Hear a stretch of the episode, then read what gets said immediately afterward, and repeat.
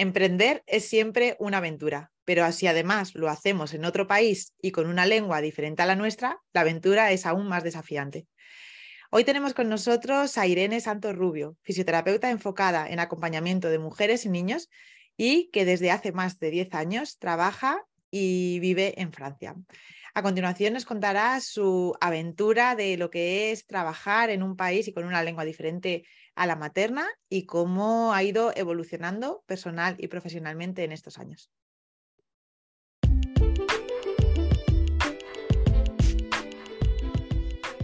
Estamos ya en la tercera temporada de Podcastinando, el podcast para profesionales de la salud que quieren dejar de procrastinar y sentirse más felices con su emprendimiento. Gracias por vuestro apoyo en ediciones anteriores. En esta nueva temporada nos enfocamos aún más para ayudarte a mirar más allá de tu camilla, para aprender a gestionar de forma eficiente tu tiempo, tus redes sociales, tu visibilidad o tu clínica. Este podcast está patrocinado por el Aula, la comunidad online desde la que impulsamos tu emprendimiento sanitario. Para ver cómo podemos ayudarte en tu caso concreto, visita nuestra página web www.fisiobin.com aula y reserva tu llamada gratuita de inspiración y acción. En ella analizaremos el punto en el que estás, la ayuda que necesitas y qué acciones necesitas tomar para alcanzar tus objetivos. Y ahora sí, te dejo con un nuevo episodio inspirador y con muchas ideas para pasar a la acción.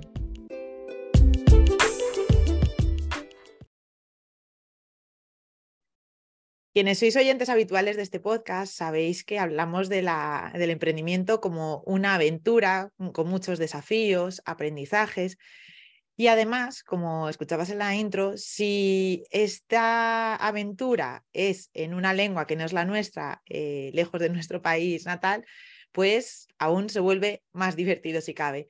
Irene Santo Rubio sabe mucho de esto, lleva haciéndolo y reinventándose en los últimos 10 años y a lo largo de los próximos minutos compartirá con nosotros su inspiradora experiencia. Bienvenida Irene, ¿qué tal estás?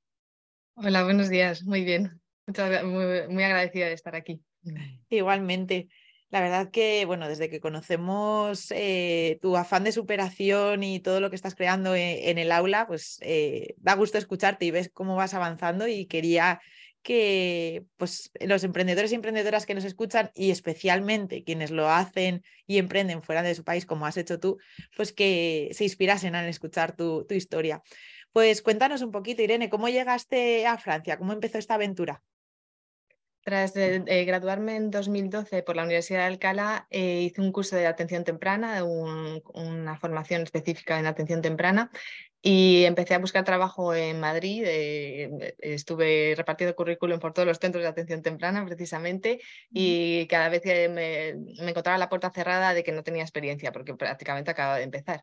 Entonces me surgió la oportunidad de venir a Francia a lo que se llama aquí Instituto de Educación Motriz, que es un, como un centro educativo mm, especializado en niños, eh, bueno, jóvenes estaban hasta los 18 años, em, con problemas eh, neurológicos eh, más en la parte motora. Y empecé así mi andadura en Francia, en, París, en, un pueblo al lado de París. Y esos fueron los inicios, trabajando por cuenta ajena, ¿verdad? Y, bueno, pues sabemos en el aula que en la actualidad te, dedicas a trabajar por cuenta propia, pero ¿cómo fue ese primer cambio del sector, bueno, no público, mm, porque en Francia funciona diferente, pero por cuenta ajena a trabajar en el sector privado por cuenta propia? ¿Qué es lo que te llevó a hacer este cambio, a tomar esta decisión? Eh, mi motivación principal fue la gestión del tiempo, tener la posibilidad de gestionar mi tiempo como yo lo, como yo lo consideraba y precisamente para tener la posibilidad de seguir formándome, porque eh, después empecé a hacer un máster de fisioterapia en pediatría en Madrid y el hecho de ir y volver de, Francia me daba mucha más libertad el de poder organizar mis horarios como yo quería que no depender de estar siempre pidiendo permiso a otra persona. Pues valiente decisión, que muchas veces estamos con el, el miedo, ¿no? Con las ganas de poder disponer de nuestro tiempo, de poder organizarnos en base a nuestras necesidades, pero por otra parte, bueno, pues el miedo a dar ese, ese salto. me contabas también eh, que antes de, bueno, pues en este camino hubo una experiencia que también marcó tu carrera y tu forma de trabajar con bebés y, niños. ¿Cuál fue? Sí, con mi pareja tomamos la decisión en 2018 de irnos a trabajar unos meses a la, isla de la Reunión y tuve la oportunidad de trabajar en el hospital de niños allí en, en la isla de la Reunión y me dio mucha, mucha perspectiva, sobre todo para en cuanto al recorrido de los bebés que tienen ya dificultades desde que nacen hasta problemas futuros en cuanto a problemas ortopédicos, respiratorios, eh, motores también. Entonces me, dio esa perspectiva y sobre todo el trabajar en equipo también me dio mucha, mucha información de qué era lo que podían hacer otros profesionales en, complemento con la fisioterapia. Sí, creo también que, bueno, este tipo de mm, inmersión, ¿no? Al final en un hospital y la forma de trabajar, etcétera, eh, bueno, pues es un aprendizaje súper potente.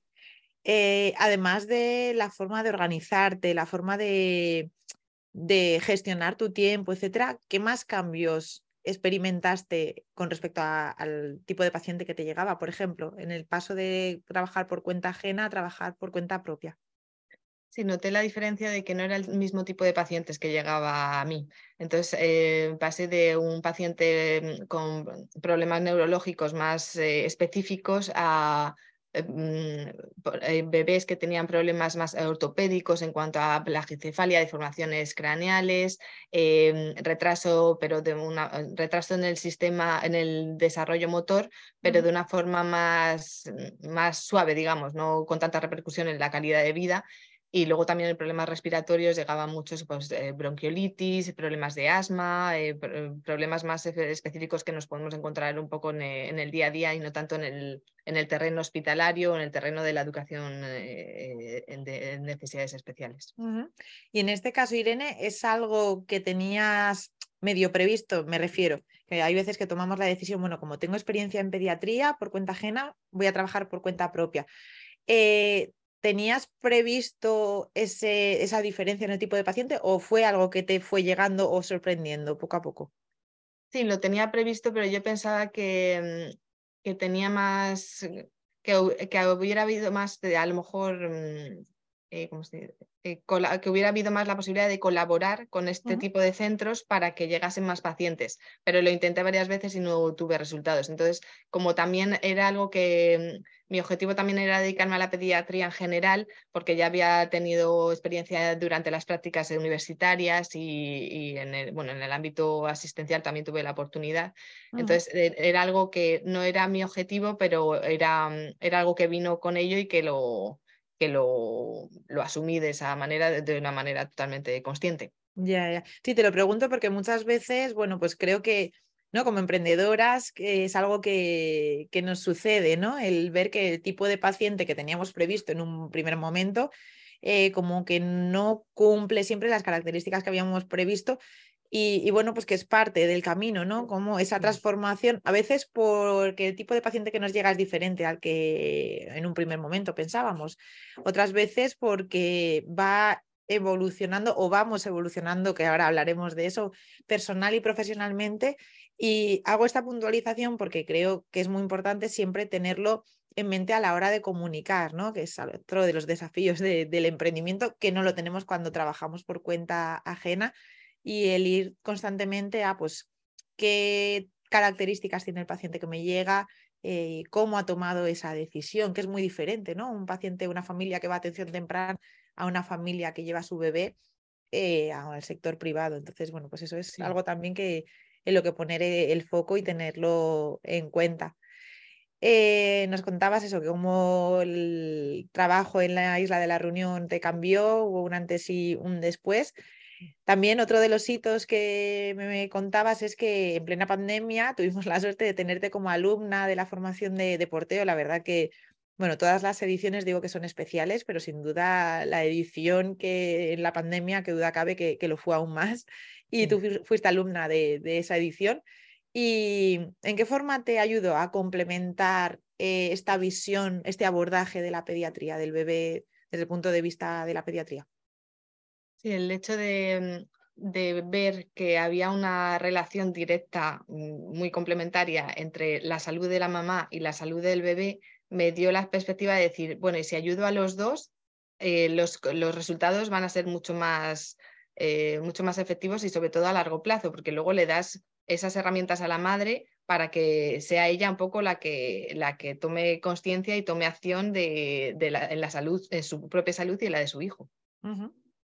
Ampliar igual el, las miras, ¿no? De solo mirar el bebé a, abordar, al abordaje de, de, la salud conjunta materno-infantil.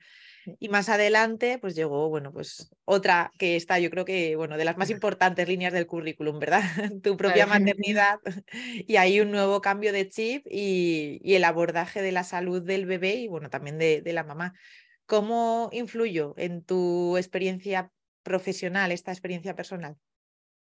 Pues en 2021 precisamente fui madre de una, de una niña maravillosa que se llama Chloe y me cambió todo, me cambió todo, todo, todo el concepto que tenía del mundo, de la, de la profesión que había elegido precisamente, ahí me di cuenta de, que, de, hasta qué punto podemos ayudar y podemos tener impacto en la vida de, la gente, porque yo tuve también problemas eh, a raíz del, del, parto, tuve problemas con el suelo pélvico y fui, fui yo la que fue, fui paciente en ese sentido de, de dos compañeras además que me ayudaron muchísimo en ese, en ese momento. Y ahí me di cuenta precisamente de que de hasta qué punto puedes dar el poder a la persona para que, para que tome cartas en el asunto y decir, no, ahora puedes hacer algo y, eres capaz de hacer algo y te doy las herramientas para hacerlo. Y me pareció mm, tan, eh, tan fundamental que dije, quiero, quiero dedicarme a eso. Wow, qué potente. Sí, creo que cuando lo vivimos eh, es una revelación el decir, ¿no? Cuando, cuando tenemos profesionales, como tú dices, que me han ayudado tanto, cuando estamos pues eso, en, con una lesión de suelo pélvico o un problema de lactancia. Vamos, ahí podemos poner tantísimos ejemplos que nos vemos como pacientes, lo vemos desde la vulnerabilidad, desde una montaña rusa emocional, desde el decir, jo, pues si tengo estos conocimientos, ¿no? A veces no, a veces es un aprendizaje de aspectos que no habíamos estudiado y el decir, pues quiero jugar también ese papel en, la maternidad de otras mujeres, ayudarles, es un gran impulso y, como que nos reconecta con nuestra misión, ¿verdad? Sí. Sí, además algo que, que, tuve muy en cuenta también para luego formarme en todo el tema de, disfunciones del suelo pélvico, disfunciones pélvicas en general, fue la, la, falta de información, porque una vez que yo me puse a trabajar eh, con mujeres que habían tenido problemas o que o que habían sufrido precisamente eso, mm, esas consecuencias, me di cuenta hasta qué punto había un desconocimiento total de muchas de las cosas que se pueden evitar, porque eh, el tener la información ya solo de base de saber qué es el suelo pélvico, cómo funciona, cómo funciona en equipo con el resto de la, del cuerpo, me, parece que es, que es, algo que no se sabe, porque es un tema tan tabú que no se sabe, ah. que eh, me, me puse en el desafío de decir, quiero que la gente esté informada para evitar precisamente esto que es muy fácil. Es, de, una, hay una prevención que es muy fácil de hacer, no tienes que hacer nada, nada extraordinario. Sí, es que simplemente, simplemente o no tan simplemente, pero hacer el cambio de chip, de un abordaje más paternalista, ¿no? Que parece que estamos más acostumbrados a ello, de como profesional yo tengo las herramientas para tratarte, la, al final es una despersonalización, es como que no todo el poder está o la responsabilidad está en el profesional. Además de ser irreal, porque no funciona así, es muy paternalista y es que estamos eh, quitando a la mujer en este caso las herramientas de autocuidado con todo lo que ello conlleva a nivel físico y emocional, porque el sentirte que no puedes hacer nada por tu propio cuerpo, que te relacionas con tu cuerpo a través del dolor, de la, mm, del agotamiento, de todo lo que aparece en el posparto y de ahí decir, bueno, es que ya solo con conocer mi cuerpo la cosa cambia, pero eso, cosas que también sean coherentes con la realidad que viven y el poder recuperarnos y decir, bueno, pues hasta aquí puedo hacer por mí misma, es que cambia muchísimo la película. en cuanto a la formación también de cómo de la parte fisiológica de la parte del bebé, porque el entender lo que le está pasando a tu hijo y por qué te da mucha tranquilidad en el sentido de, bueno, no, pues la, frase que oímos todas de le estás malcriando, tú ya sabes que no le estás malcriando, entonces te pueden decir todo lo que quieran que tú, tú lo sabes, entonces te da muchísima tranquilidad y paz contigo misma y con el bebé. Totalmente, sí, la vivencia cambia, cambia la forma de relacionarnos con nuestro cuerpo, de vivir la maternidad y, y bueno, pues las angustias que puedan surgir y sobre todo, bueno, pues en esos desafíos saber dónde, dónde consultar también. Con todo este recorrido, Irene, y esta visión tan completa y tan global, esto ha dado lugar, ¿no? ha ido ayudándote a perfilar una serie de, de, servicios, una cartera de servicios muy concreta. En estos momentos, ¿qué estás ofreciendo para las familias, para mujeres y bebés? Actualmente estoy trabajando en un municipio cerca de Burdeos que se llama Logmont, entonces en la parte presencial, de manera más asistencial, estoy ayudando a mujeres con, con problemas de suelo pélvico, bueno, en general, eh, les acompaño durante el embarazo eh, para preparar eh, lo que es el parto si tienen alguna, alguna disfunción, algún inconfort, alguna, algún dolor. Eh, y luego en el posparto, bueno, inmediato no, porque aquí no tenemos, entre comillas, derecho a, tratar exactamente directamente después del, del posparto, pero toda la parte de recuperación, de reeducación del suelo pélvico después. Y en la, en la parte de pediatría eh, ayudo a los bebés, bueno, a los niños en general, con problemas eh, relacionados con el, el desarrollo motriz. entonces, todo lo que lleva deformaciones craneales tipo plagiocefalia, el el sistema respiratorio, problemas respiratorios y todo lo que puede ser retrasos o no retrasos, pero problemas relacionados con el desarrollo motor. Al final de la diada bebé-mamá, teniendo en cuenta a ambos y, poniendo la salud de ambos al mismo, al mismo nivel. Y asistencialmente también eh, trato a, mujeres que no, bueno, que han podido ser madres o no, o incluso antes, eh, con sistema, con el con problemas relacionados con el Ah, la parte pélvica, digamos, las disfunciones pélvicas. Súper completo. Y bueno, pues este recorrido, como decíamos, te, ha dado lugar a esta cartera de servicios que tienes en la actualidad, pero también a muchas ideas y, nuevos proyectos que vas a implementar próximamente. Cuéntanos un poco más sobre en qué estás embarcada en la actualidad. Sí, a raíz de la experiencia que tengo con mujeres y, niños, lo que precisamente el desafío de mm, paliar un poco esa falta de información, eh, voy a lanzar próximamente consultas de manera presencial aquí en el cabinet y de manera online también, eh, que ahí se, abre un poco, se me abren un poco las posibilidades de también eh, de dirigirme a un público español de habla hispana. a la vez que, que lo propongo mm, en francés, sería, son consultas relacionadas con el porteo fisiológico, eh, el descubrimiento un poco del, suelo pélvico femenino y del desarrollo, eh, la motricidad de los bebés de entre cero a un año. Entonces... porteo, perdón, no porteo, sino emprendimiento e, en bilingüe. Te lanzas también a, hacerlo en los dos idiomas. Eso es. Y la idea sería que la gente tenga la información antes de que aparezca la patología para prevenir. La prevención, sí, la educación para la salud es fundamental y, le damos poco valor.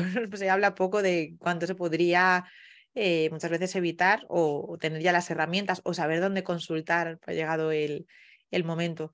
Sí, y la idea sería eh, que estas consultas eh, sean personalizadas, porque es verdad que hay muchísima información, además a nivel de redes, de, de, Internet en general, que parece que son recetas que valen para todo el mundo. Y la idea sería personalizar en cada caso, en, tu contexto, en tu manera de vivir, en tu manera también de, cómo ves la, cómo vives la maternidad o la paternidad, porque las consultas, por ejemplo, de porteo y del, y de la motricidad del bebé están dirigidas a la familia, bueno, a la, persona, a, los padres en general o, simple, o a una persona que se ocupe también del bebé, una abuela, una tía, una persona que esté directamente en, el cuidado del bebé y sería personalizado en cada caso para, y precisamente porque depende mucho de la morfología del adulto, las características del bebé, la historia que ha tenido ese bebé con esa, con esa familia. Entonces sería mucho más eh, personalizado para cada caso. Súper interesante lo que has comentado, Irene, porque tanto desde el punto de vista del paciente, pero seguramente quienes nos estén oyendo, que sean también profesionales de la salud como nosotras, con el desafío de eh, a veces de la creación de servicios, ¿no? Y a veces es algo que nos limita al pensar, pues si es que toda la información está en Internet, ¿qué voy a crear yo? ¿Qué voy a aportar? Eh, si parece que ya todo está dicho y no. Información ahí es verdad que no falta razón cuando lo pensamos, la información está en las redes, pero el hecho es que, por una parte, no todo el mundo está llegando a esa información, pero incluso la gente que, a la que sí le está llegando esa información, hay veces que siguen teniendo esa disfunción, esa patología. Hay mujeres con diástasis, mujeres con incontinencia que han visto ya muchos vídeos de YouTube, de Instagram, de, pero no lo han llevado, no ha producido ese cambio. Entonces ahí es el desafío a la hora de primero nuestra comunicación y luego la creación de servicios, incluso a veces la confianza también, ¿no? De decir, eh, bueno, es que para ayudarle de verdad necesito que vayamos a un servicio personalizado y eso, bueno, pues tener esta idea es súper importante en la creación de, servicios y, como tú dices, no solo la información, sino en tu caso concreto, qué haces con esa, con esa información y qué transformación va a producir en, en tu vida. Así que un abordaje súper eh, acertado y que seguro que va a ayudar a muchas familias eh, de habla francesa y habla hispana, como decías. Genial, Irene. Pues antes de terminar, seguro que quienes nos estén escuchando eh, les está inspirando mucho tu, tu, caso. ¿Qué consejos le darías a aquellas personas emprendedoras o emprendedores que nos estén escuchando y que quizá como tú pues están lejos de, de su país natal, de su, lengua, de su lengua materna y estén, bueno, pues ese proceso de definición o, o del desafío de ofrecer sus servicios? Pues yo el consejo que daría, que me ha servido a mí mucho, es precisamente quitarte mm, miedos de no soy suficiente, no, no soy capaz de ayudar, eh, estoy en otra lengua y cometo fallos a lo mejor de, pronunciación. O... Yo creo que todo eso es, es, mejor dejarlo de lado precisamente focalizándote en cuánta cuántas personas puedes ayudar gracias a que puedes comunicarte en dos lenguas. Porque que, la, que falles en una palabra o en una pronunciación no va, a, no va a tener un impacto negativo en el sentido de que esa familia va a tener esa información porque la información va a llegar y, va, y, va a tener tal transformación en su vida que, que, tu ego, entre comillas, o a lo mejor lo que tú puedas, eh, las inseguridades que puedas tener quedan a un lado, porque precisamente es la satisfacción de decir estoy ayudando, porque a mí me ha pasado de decir, vale, no, no digo las cosas a lo mejor como hay que decirlas de la manera más correcta en francés, o, pero el, tener el feedback de esa persona, decir muchas gracias porque hacía, por ejemplo, hacía mucho tiempo que, tenía, que sufría de un dolor que ahora ya no lo tengo. Gracias porque me ha ayudado a tener mejor calidad de vida y eso es tiene muchísima recompensa. Y precisamente el hecho de dejar tus creencias limitantes de, un lado y decir, no, ahora a pesar de todos los miedos que tenga, me expongo y comunico, mm, a mí me parece fundamental en el emprendimiento porque te quita, te quita muchísima, muchísima carga, muchísima carga mental.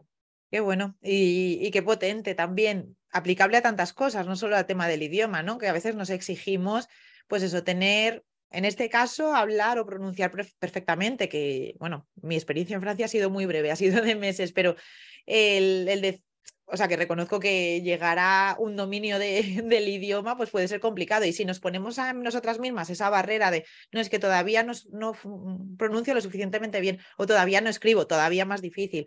Pero es que esto aplicable a es que todavía no tengo mm, todos los detalles de este servicio o es que, pues eso, al final, como tú bien dices, son creencias que nos pueden limitar y que nos alejan de nuestro propósito. Y si ponemos el foco en la persona que necesita nuestra ayuda, no necesita que, en este caso, Irene tenga una pronunciación perfecta, sino que necesita y lo que realmente le ayuda es pues lo que ella puede aportarle como profesional. Así que enhorabuena, Irene. Las competencias de empatía, escucha, al final eso se transmite igual en cualquier idioma. La gente sabe si puede confiar en ti o no, si puedes ayudarle, porque hay un feeling, hay una manera de, trabajar que eso la gente lo aprecia, porque parece mentira que, que no sea algo generalizado, pero que haya una persona que te escuche, que no te juzgue, que esté ahí precisamente para ayudarte en lo que tú fallas, pero que te dé la oportunidad de coger eso, transformarlo en, una, eh, en, una, en un empoderamiento al final, de, poder cogerlo y hacer algo y poder llegar a, un resultado. A mí me parece fundamental. Y sí, precisamente, pues hay muchas cosas también que te hacen empatizar con, también pacientes que, bueno, pues habrá quien sí sean eh, nativos franceses, pero habrá gente también que como paciente se sienta especialmente vulnerable por el hecho de estoy hablando en otro idioma que no es el mío, eh, mm, igual no puedo expresar bien eh, mi dolencia, lo que me angustia, etcétera. Siempre hay maneras de entenderse. Y eso es algo que he aprendido de... El lenguaje no verbal es mucho más importante casi que el lenguaje verbal. Totalmente. Cuando existe la, empatía y las ganas de conectar, eh, eso es eso. La comunicación va mucho más allá. Irene, además de ser alumna de la formación de porteo, que hablábamos que fuiste alumna en, en plena pandemia, desde hace ya casi un año eres también alumna del aula de emprendimiento sanitario. Y bueno, pues ha sido y está siendo una gozada ver tu evolución y, todo lo que nos transmites, toda la superación a lo largo de, estos meses. Cuéntanos, ¿qué ha supuesto para ti formar parte del aula y cómo ha ayudado a transformar mm, tu experiencia como emprendedora? Me ayuda en el sentido de dejar un poco mi, mi ego aparte, digamos, para poder ayudar a más personas y el darme cuenta de que las creencias que, que tenía de no voy a ser capaz, no puedo, eh, no es algo que esté hecho para mí, precisamente me ha dado la, la inspiración y la posibilidad en mi cabeza ya de, de, base de decir, sí puedo, ¿por qué yo no puedo? Si tengo todo lo que, eh, todo lo que hace falta para, para, poder llevarlo a cabo.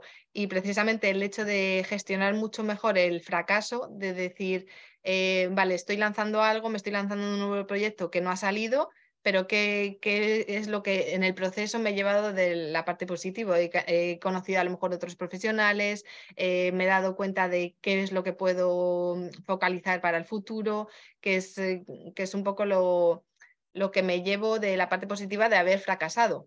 Y el haber fracasado te quita ya mucha carga mental y muchos miedos para lo, lo que te pueda, puedas plantear en un futuro como nuevo proyecto. Entonces te da mucha seguridad. Totalmente, sí. A veces la traducción que hacemos de mm, fracaso, ¿no? Que es una palabra muy dura, además, ¿no? Eh, muchas veces este es un tema que sale en foros de emprendedores o de formaciones de emprendedores, ¿no? De cómo cambia, bueno, yo lo he oído desde el punto de vista de emprender en España, ¿no? Pero creo que esta parte occidental coincide también en otros países de Europa, que consideramos he fracasado, he fallado y ya, ¿no? El momento de agachar la cabeza y ya no vuelvo a intentarlo, versus la, em, el chip, ¿no? De, por ejemplo, Estados Unidos, de decir, es que he emprendido mm, diez veces, no, he, ¿no? Me, he puesto en marcha diez veces, no, no he fracasado las nueve anteriores, sino eso me ha dado pie a ponerme en marcha y como tú dices, bueno, pues acompañar en el proceso eh, y saber qué, me, extraigo de esa, de esa experiencia, no sentirme sola y, y saber cómo bueno, pues igual estaba poniendo el termómetro en, es que no han salido inscripciones y eso mm, lo interpreto como, como haber fallado. Bueno, pero ¿qué, qué sí me he llevado? Y, bueno, pues además del aprendizaje, que por supuesto es muy importante, pues a veces también, bueno, pues el que las pacientes me conozcan y pidan mi ayuda, quizá no en el servicio que estaba ofertando, pero de otra manera, llegan a mí de otra manera, o darle esa seguridad, hacer esa divulgación, nos ayuda a seguir perseverando. Y en ese sentido, eh, formar parte de ahora me parece muy potente porque el hecho de formar parte de una comunidad también estás inspirándote y viendo a lo mejor los fallos que han podido cometer las demás y de, qué manera lo han transformado en algo bonito, en algo productivo, en algo constructivo al fin y al cabo. Entonces, eh, te permite ahorrar mucho tiempo en, el, en no cometer a lo mejor el mismo error o hacer las cosas de una manera diferente desde el principio, ganas tiempo y energía. Entonces, el hecho de, bueno, y ya la inspiración, el, ver la posibilidad de que existe la posibilidad de hacerlo, es, eh, a mí me parece un regalo. Totalmente. Es verdad que, bueno, pues la energía que tenemos en el aula es contagiosa, ¿verdad? Y todos esos aprendizajes, el decir, bueno, pues es que si ya una compañera me está diciendo, me he tropezado en esta piedra, no vayas, no te tropieces también, o al contrario, es que he ido por este camino, te recomiendo que tú también, bueno, pues es como cuando vamos de excursión, ¿no? No es lo mismo hacerlo cada uno que solo sino interpretando cada uno un mapa, sino dejarnos ayudar y, bueno, pues al final la, sabiduría del grupo y, la inspiración y la ayuda de sentirnos guiadas. Y bueno, por supuesto, todo lo que, lo que tú también aportas al, aula, Irene, que, muchas de las compañeras también se están nutriendo de todo lo que tú, de lo que tú aportas. Muchas gracias. Pues Irene, qué decir, súper inspirador y, muy revelador mucho de todo lo que nos has contado enhorabuena por todo este camino y, bueno, pues estaremos atentas a todos los avances para seguir celebrando e, en, el aula y fuera de ella todo lo que vas eh, avanzando y ofreciendo. Y bueno, cuéntanos dónde te pueden encontrar en redes sociales, en, la página web, etcétera, para aquellos profesionales que se sientan identificados, incluso que bueno, pues necesiten derivar, que muchas veces eh, no sabemos dónde poder derivar a nuestros pacientes. Pues eh, para encontrarme, eh, mi página web es eh, www.dsrquinelogmont.com. Esa es la página web donde podrán encontrar toda la información y servicios que ofrezco. Además, ah, próximamente va a haber una traducción simultánea en español, entonces va a ser mucho más fácil el acceso. Y en mi cuenta de Instagram se llama la Quiné de Fe, que significa en, francés la fisio de mujeres y niños. Es como el, la eh, sí, la, la, condensación un poco de, la frase entera. Y eh, bueno, eso en mi cuenta de Instagram y en, la página web que también estoy escribiendo un blog, hay entradas de blog precisamente para dar esta información que, me parece muy útil. Genial. Fe entiendo que es FEM et fan. Es F-E-E que tiene un juego de palabras porque aquí en Francia fe significa hada o ser mágico. Entonces es el, el, paralelismo un poco con los niños y las mujeres que tienen, que a mi parecer tienen un superpoder que es el, el a pesar de las dificultades, tirar para adelante. Bueno, los hombres también, pero en cuanto a la, la experiencia que tengo yo con esas personas que han sufrido problemas y que han salido adelante, me parece un superpoder maravilloso. Qué bonito. Lo había pensado eh, desde la traducción, igual que Fisiopim, que es B-Y-M, y mamá, había pensado eso, FEM. Sí, me inspiré en eso, sí. Pero no había ido más allá y me, me, encanta esa traducción, como tú dices, es muy bonita el paralelismo, porque sí, eso esa capacidad de, seguir adelante. Pues... Y aquí hay una expresión que se llama también, eh, bueno, que me la, han dicho a mí también, que es eh, tu alemán de fe, quiere decir tienes, la, tienes manos mágicas. Entonces es un poco también como la historia que, llevo detrás en, decir, me encanta. tengo, tengo resultados y la gente lo, aprecia. Qué bueno. Pues muchas gracias, Irene, por todo lo que nos has compartido y lo dicho, enhorabuena y seguimos acompañándote en todos esos avances. Gracias a ti por toda la inspiración. Y a quienes nos estáis escuchando, os esperamos en un nuevo episodio la próxima semana de Podcastinando para ayudaros a pasar de la inspiración a la acción.